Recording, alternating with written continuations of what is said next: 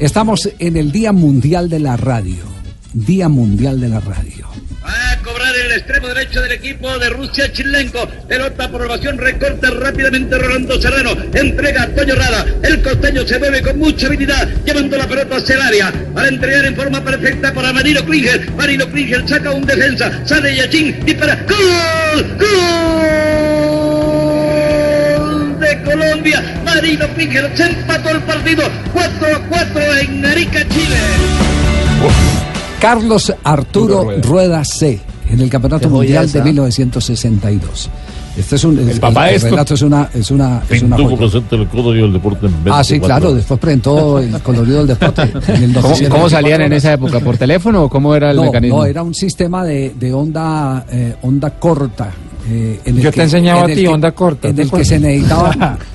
¿Sabe qué? Eh, si podemos llamar a Campuzano, que Campuzano nos puede ¿Sí? explicar el tema. Si es un tema técnico, para que se den cuenta ustedes, se den cuenta ustedes el esfuerzo que hacían esos varones, porque eran unos varones para poder traer una transmisión. Y esa, esa, esa transmisión se, se iba eh, eh, casi que haciendo por relevos. Eh, Por eso a veces entraba y otras veces se, se volvía gangosa y volvía y agarraba potencia. Javier. Sí.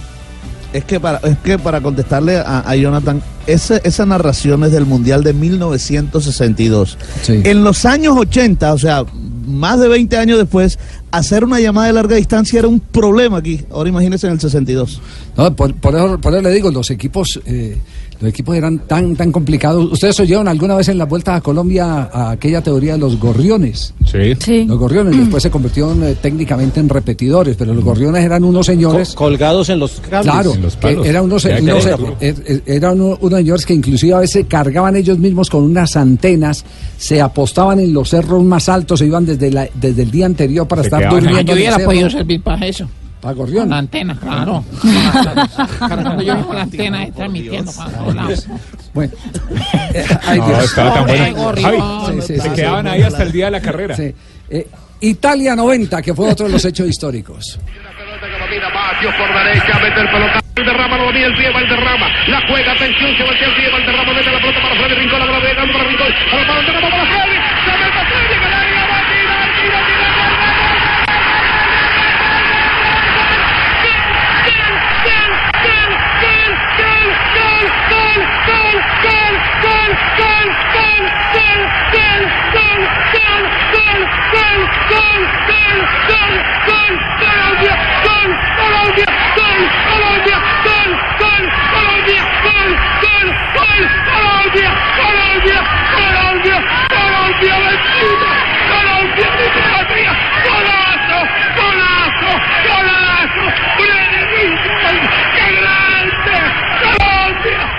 Italia 1990, el gol de Freddy Rincón frente a la Y selección seguro que alemana. todos se acuerdan en el Edgar momento que estaban haciendo. Exactamente, Edgar Perea, el campeonísimo Edgar Perea. Eh, per- pero aquí tengo al hombre que mejor fonoteca tiene en, en América, que se llama Jorge Eliezer Campuzano. El, ¿Le dicen el espectacular. El maestro de maestro Jorge Eliezer Campuzano. Jorgito, ¿cómo le va? Buenas tardes. Hombre, perdón, don Javier, muy buenas tardes a todos ustedes. Qué bueno que hoy eh, se celebra el Día de la Radio y se puede hacer este tipo de reconocimientos. Me emocioné mucho yendo al negro Perea, hombre, realmente eh, eh, eh, no encontraba más palabras del negro que, que, que, que hacer eso, eso del gol, ¿no? Es una, una maravilla. Yo creo que lo que ha pasado por la radio colombiana es de, es de fantasía, Javier. Sí. Y a usted, pues, por fortuna le tocó vivir, le ha tocado vivir como a mí estas épocas, ¿no? La Sí. época la época troglodita, la época de cables, la época hasta llegar a lo que tenemos ahora, Sí. por fortuna. Sí, eh, eh, eh, Gordo, le decía a los muchachos cuando estábamos oyendo el relato de Carlos Arturo Rueda en el año de 1962, en el año eh, del Mundial de Chile, Chile. Que ese sistema de transmisión era muy complejo y, no encontré palabras porque técnicamente no las tengo para explicar de cómo se transmitía. Eran unos equipos grandotes, eh, era una frecuencia de onda corta, ¿cómo era, cómo era el tema técnicamente? Eh, Javier, eran unos equipos que, eran modernos en la época, desde luego. Esos se llamaban, eran equipos de, el, el, el el son- sonido se llamaba Single Saiban. Ese era el, sonido. Y atérrese de esto. Más fácil los escuchaban a ellos en, en la China o en Japón o en Australia que aquí en Colombia. Eso teni- tuvieron que instalar unos personajes en las partes más altas con unos radios de ondas buscando las frecuencias para ellos poder buscar. Eso lo estaba haciendo el- la organización del fútbol chileno para, para Mundial, pero para dárselo a Yugoslavia, a los equipos que presumiblemente podían llegar a Rusia, que podían llegar a la final. Esa, esa era, era el, el servicio de Sigles Iván. Y, y el, el más vivo de todos fue Jaime Tobón, que Dios lo tenga en la gloria. Sí. Jaime se hizo amigo en una de esas eh, fiestas de Jaime, estando allá con, con los amigos y demás, y, y él se consiguió con American Key, se llamaba la empresa, que le prestaran ese servicio el día del partido del 4-4. Entonces, eh, fíjate que, que era, era bien complicado, o sea, a nosotros nos tocó difícil, ¿no? Tirar cable en un partido, yo no sé si lo has contado, tirar cable cuando nos En Paysandú, que- en que Paysandú. no transmitíamos en Paysandú, que no íbamos a transmitir y a última hora eh, el señor Gómez Domínguez nos llamó a la madrugada el, el avión del doctor Ardila lo recoge y mañana los lleva a Bogotá y, y al otro día viajan a, y ese mismo día se dan para Buenos Aires y nos habían dicho que el vuelo a Buenos Aires de, de Sí. Montevideo a Buenos Aires de Montevideo a Paysandú era, era ahí nomás eh, 40 minutos, nos quedamos sin viáticos, un piloto loco nos llevó, no aterrizó en la pista, aterrizó en el pasto para que no le acabaran las gomas, que la temperatura es altísima. Sí, sí. Y, y, y se jugaba el partido Bolivia, el saliendo los equipos a la cancha y tú y yo tirando cables desde una casa vecina, Sí. ¿no? Tirando cables desde una casa vecina, que eso la gente no lo sabe. Y, y nosotros amanecidos después de un largo viaje, pues imagínate. Y lo más berraco, narrando sin saber si lo escuchaban o no en Colombia. O sea, No, no, sí sabíamos que Ah, lo escuchaban. porque muchas era- veces- No, porque era televisión, era, era teléfono directo. Es decir, en, en el caso puntual que Era- está hablando Jorge, era teléfono directo y, y por la bocina uno sacaba el retorno y sacaba. Consola, y sacaba claro, Destapaban sí. el- Lo único que uno tenía que hacer era que no se tenía que arrimar nadie porque colgaba la llamada. Eso es lo único. Sí. Pero llevábamos un personaje que, que- que- que- Sí, Que el teléfono. ¿Qué, qué personaje? O sea, para, para que estuviera pendiente de teléfono, esa fue una bendición. Sí, un Y- personaje que después se volvió un genio de la ingeniería. En ese entonces señor. se recibió memorando de Campuzano como un diablo. Sí, sí, sí. Entonces, ¿Y por nos qué reímos ríe? mucho de eso, porque no, porque es que es que lo que pasó era no tiene presentación, es inexplicable. Hacer eso como se hizo ese día, inexplicable. Y además, eh, en, en RCN se emocionaron tanto, no había servicio del MIES en el estadio. Hicimos el partido de Bolivia-Colombia, ganó Colombia. Y entonces se estaban tanto que dijeron, no, hay que hacer el otro partido. Y Nosotros no teníamos ni aliento, ni ganas, molidos Nos tocó. para hacer el siguiente partido, Sí, que era para, sí, Paraguay, si no estoy mal, algo.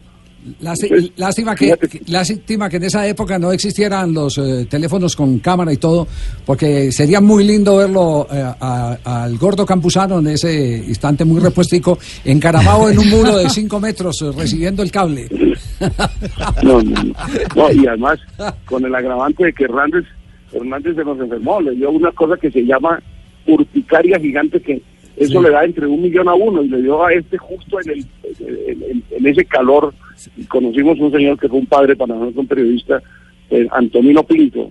El hacherito. ¿Cómo le decían? El hacherito. El hacherito. El Exactamente. sí. hacherito. Y, y, y llevaba a Javier todos los días de la mañana a- a- al, al- al hospital para que le, Claro. le hicieran el, el Porque tuve, tratamiento y poderle bajar. porque tuve un mal amigo de que no era capaz de echarme el, el ungüento en las partes donde estaba ampollado. Ah, no, sí. no, no, no, no. Sí. Yo le dije con mucho gusto. Tiene que contárselo por todo lado, ¿o qué? En toda parte. Ah. Pero No, pues, no, porque- cuando él me dice, no, es que como la parte más afectada era lo que dicen los astres, la entrepierna. Sí. Pero Ah. en la- en la- ¿Quién le va a aplicar el en la entrepierna. Entonces ahí me mandaba para el hospital. No, oiga, Jorgito, hoy día de la radio, qué felicidad tenerlo acá y, y de ¿Por qué verdad. no me llevó a mí? Yo le hubiera echado gracias. un ungüento.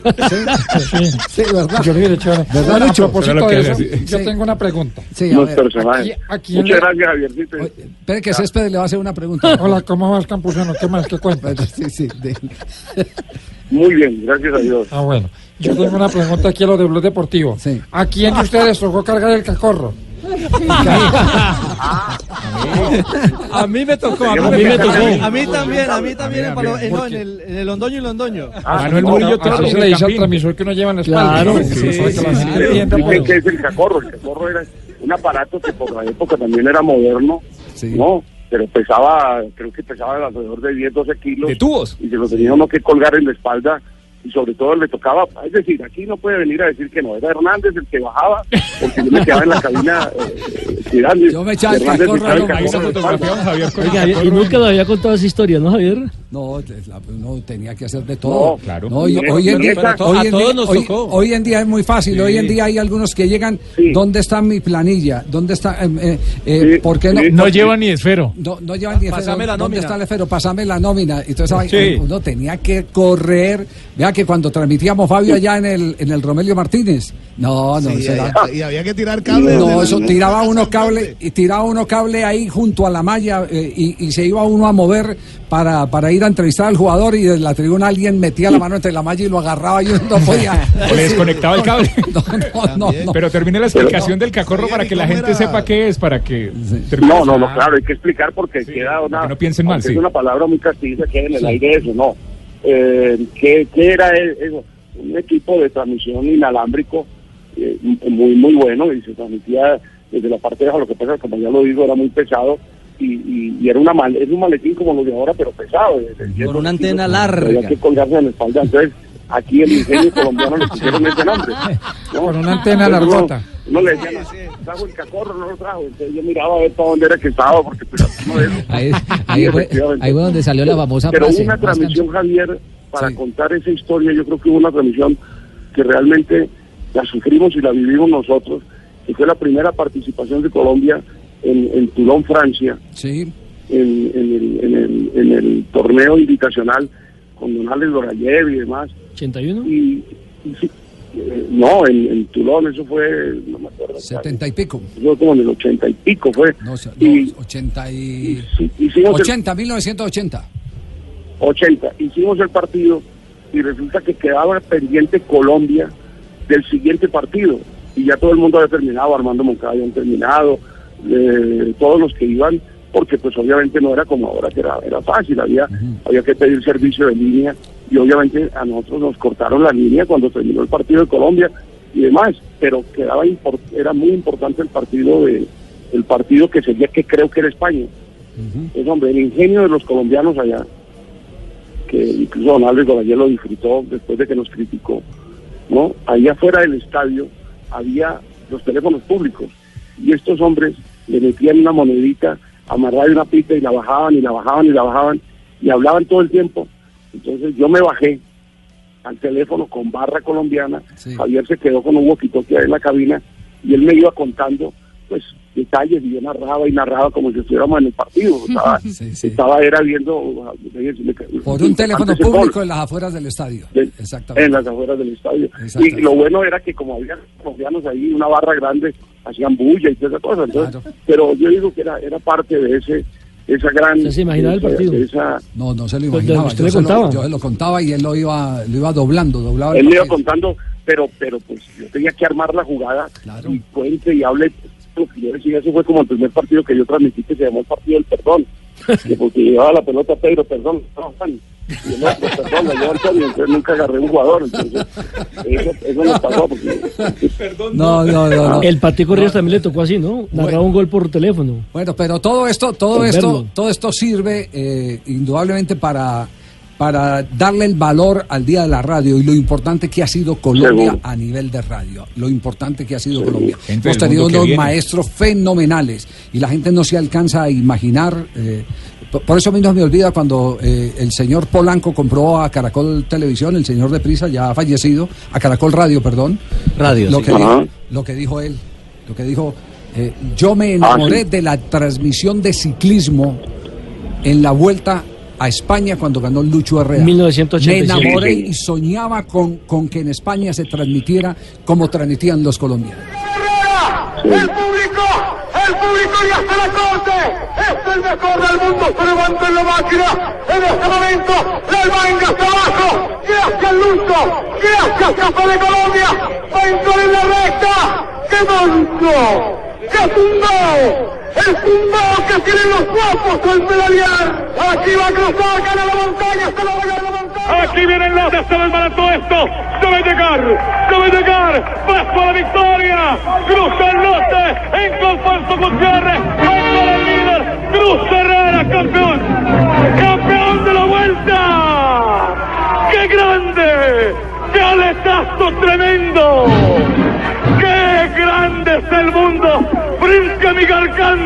Aquí en el Paseo de la Castellana. ¡Me metí en el llanto!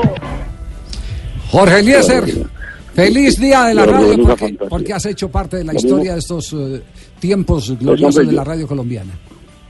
Yo sé que sí, Javier, hemos hecho, hemos hecho parte de esta historia de la radio, sin contar muchas más que nos pasaron, una por allá en Armenia, en fin. No, que va- otro va- día no vamos, a tener, vamos, a te- vamos a tener que hacer como el, no vamos a tener que, tener que hacer como el pibe valenciano y compañía que llenan un auditorio para poder contar las, las marrullerías. Es correcto, Exacto, nos va a tener tocar. contar. Un abrazo para, para todos. Chao. Gracias, Javier, y, y gracias a todos ustedes por permitirnos unos minutos y, y hablar de esto, que definitivamente es, es, es la pasión que tenemos y el amor que tenemos por esta. Por eso yo no acepto cuando dicen que, que, que uno es locutor por hobby o que la radio la tiene por hobby, no. Esto es una auténtica pasión. Hace poco con los años Osorio decíamos eso, que Javier Hernández, y, y lo digo pues porque lo conozco, es más radial que de televisión. Ya triunfado más en televisión, pero es más radial que televisión. Ahora el hijo es el que más televisivo. Para todos los muchachos. Sí, me gusta más. Y lo mismo también. a ustedes. Presentando la bola tres hombres en la base, Rentería, el bate, lanzamiento, curva, strike, le marcan el primero para Edgar Rentería, que tiene hoy dos hits en cuatro, cinco veces al bate. Edgar Rentería empujando la carrera, podría empujar la carrera que le dé a su equipo el título mundial, todo está en su bate. Presenta la bola, el pitcher, el lanzamiento, aquí viene para Comba, un roletazo sobre segunda, la bola